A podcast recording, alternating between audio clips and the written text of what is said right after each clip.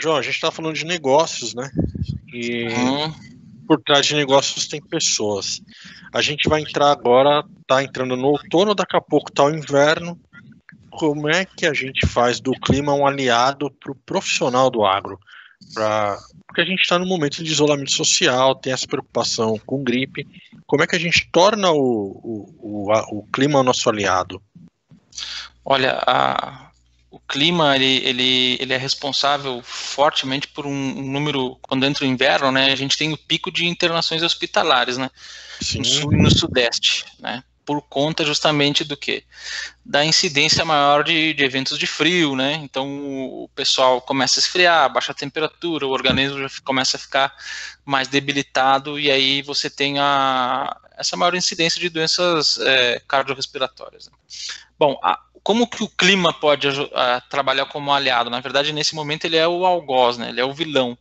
Mas só que a informação a respeito do que pode vir a ocorrer é o aliado, né? Tem que ser mais tá esperto tá... que o rei.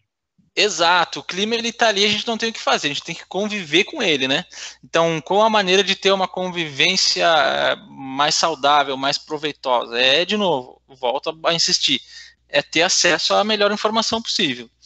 Então, por exemplo, você tem pessoal que você tem trabalho de campo sendo realizado no inverno. Então, você tem o pessoal no sul, lá no, no milho, trabalhando, né? Você tem, eventualmente, alguns dias mais frios ali no. Também pegando a região de Minas, por exemplo, algum, algum pessoal que esteja colhendo café em maio, alguma onda de frio que possa chegar. Então, será que existe essa possibilidade? Será que eu vou deixar o meu funcionário exposto? Como é que ele está é, agasalhado? Quais as condições de trabalho que eu estou dando para ele? Então, o ponto-chave aqui é evitar a exposição, né? E a maneira que você evita a exposição a uma condição mais rigorosa é tendo ciência da, da possibilidade de ocorrência, né, dessa condição desfavorável. Então, por isso a previsão do tempo de qualidade é extremamente importante você ter acesso a essas informações e cada vez se interessar mais e procurar por elas, né? Porque elas são fazem parte do negócio. Então, é, isso é um apelo que eu faço né, em tudo que é palestra, de dizer para o produtor, olha, invista em tecnologia, adquira sensores, adquira estação meteorológica, porque é parte do seu negócio. Então, quanto mais informação você tem, melhor. Tanto que se fala, né, o Thiago, hoje em dia o pessoal fala né, que dado é o novo petróleo. É o novo e não é petróleo. É, e, e, não é por acaso. Não é por acaso. É, hoje você não consegue, por exemplo, ir numa farmácia fazer comprar uma aspirina sem dar o seu CPF. Você já percebeu isso? E se você começar é a comprar remédio, remédio repetido, a farmácia te bloqueia porque fala: não, você ainda tem, você não precisa mais. Quer dizer, é dado, né? É informação. Todo, tudo é coleta de dado. Então, nesse sentido aqui que a gente está falando, é um cenário que ajuda o negócio da farmácia.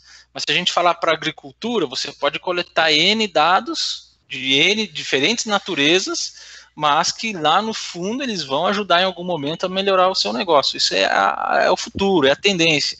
E o que, que a gente vê? Que tá, essa transição está acontecendo no Brasil. Inicialmente começou com os grandes grupos agrícolas, mas aos poucos isso aí está entrando também ali no médio e no pequeno produtor, por conta justamente da sucessão familiar.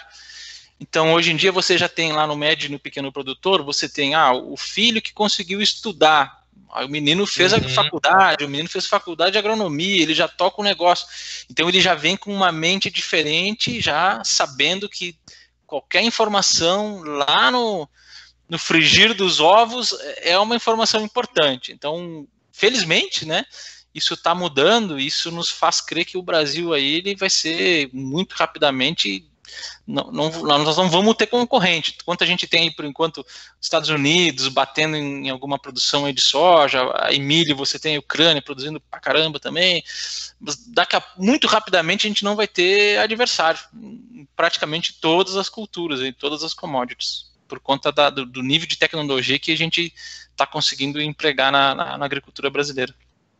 Com esse nível de tecnologia que você está falando, análise de dado e e tudo mais que a gente tem feito, está chegando a hora do, do, protagonismo brasileiro como fornecedor de alimento mundial. Eu estava falando isso agora há pouco com outro entrevistado nosso, o Marcos Fava, e a gente estava uhum. falando disso, de protagonismo brasileiro para a produção de alimento.